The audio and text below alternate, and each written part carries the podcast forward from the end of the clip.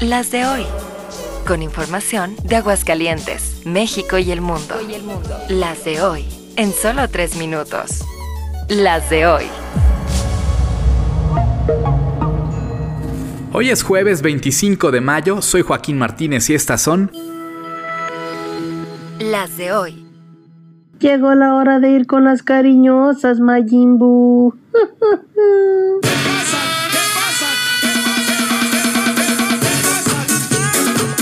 El OnlyFans está dejando sin clientes a la zona de tolerancia en Agüitas, tanto que los empresarios plantean moverse del lugar, a ver si eso les ayuda con el negocio. Actualmente solo 8 de los 18 bares en la zona están en operación y la solicitud está en manos del ayuntamiento.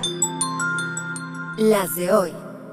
Que dice mi mamá que siempre no. Se cayó la venta de Banamex a Grupo México de Germán Larrea, el segundo hombre más rico de México, con la peor semana del año, pues es el mismo al que el gobierno le va a quitar un tramo ferroviario en Veracruz. En el caso del banco, resultó que a Citigroup ya no le gustó el rumbo del negocio y mejor lo harán a través de una oferta pública inicial en la bolsa, pero hasta el 2025. Punto importante es que para los clientes de Banamex, todo esto no les afecta. Nada cambia para ellos. Las de hoy. Arre Caballo Arre nace un nuevo festival de música en México, el Festival Arre de Música Regional. La venta de boletos comienza el 30 de mayo y el evento es en septiembre. Y si aún no te emocionas, espérate a que escuches el cartel. Natanael Cano, Peso Pluma, Eden Muñoz, Luis R. Conríquez. Ramón Ayala, Pesado, Duelo, La Arrolladora, Cadetes de Linares, Mi Banda el Mexicano, Banda Machos, Cumbia Kings, Edith Márquez, Alicia Villarreal y sí, hasta Caballo Dorado, entre muchos otros. No rompas más mi pobre corazón.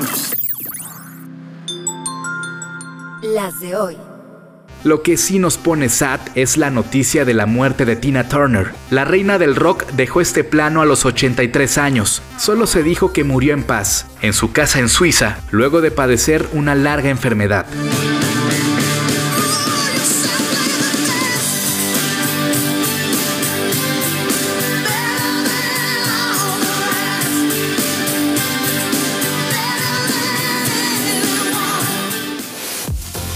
Con la producción de Alejandro Gómez y guion de Joaquín Martínez, estas fueron Las de hoy.